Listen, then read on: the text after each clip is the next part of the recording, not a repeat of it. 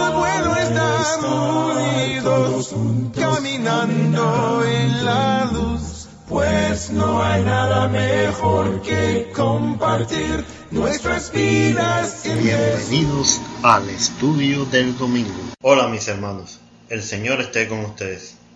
¿Saben? La primera vez que oí cantar el coro, la alabanza a Dios cambia las cosas, les juro que no entendí el final. Lo comenté en una reunión de la iglesia y una hermana me dice, eso lo dice la Biblia.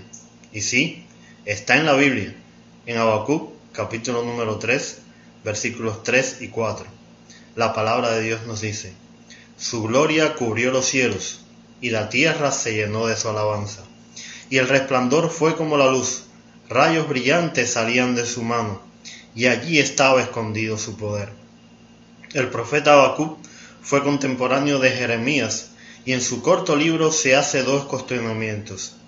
Primero, no podía comprender por qué Dios permitía a la gente de Judá pecar con impunidad, sin recibir ningún castigo. Segundo, ¿cómo puede Dios usar a una nación más pecadora que Judá para castigar a esta nación menos pecadora? Dios le responde que Él tiene el control de la historia humana y que Él castigará a su pueblo rebelde en su tiempo y a su manera. Aunque esto le parece inconsistente al hombre, los caminos de Dios son mucho más altos que los caminos del hombre y a fin de cuentas los fieles serán liberados. Lo que nos lleva al texto en cuestión. Habacuc hace una oración a Dios donde reconoce que el Señor tiene el control. Sus palabras nos recuerdan la aparición de Jehová en el monte de Sinaí al pueblo de Israel. Su gloria cubrió los cielos y la tierra se llenó de su alabanza. Como en una tormenta lo primero que vemos es el resplandor del rayo y luego oímos su sonido.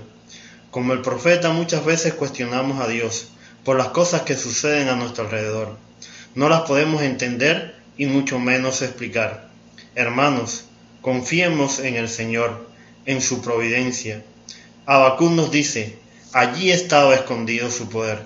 Imagínese, si el mero centelleo era tan terriblemente abrumador, ¿cuánto más lo será aquel mismo poder oculto?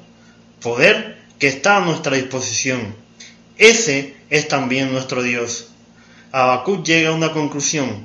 Aunque no entienda lo que pasa a mi alrededor, voy a confiar en Dios. ¿En quién confiaremos nosotros?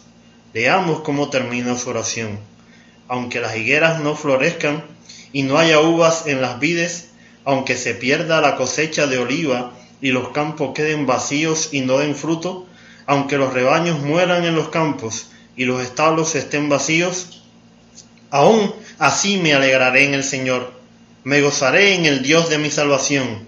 El Señor soberano es mi fuerza. No hay nadie quien como el Señor, poderoso y fuerte, quien como el Señor. Él es digno, vamos, alabemos. Para más información, visite nuestra página en Facebook, Estudio del Domingo. Hasta un próximo encuentro. El Señor esté con nosotros. Quien como el Señor, Él es digno, vamos, alabemos de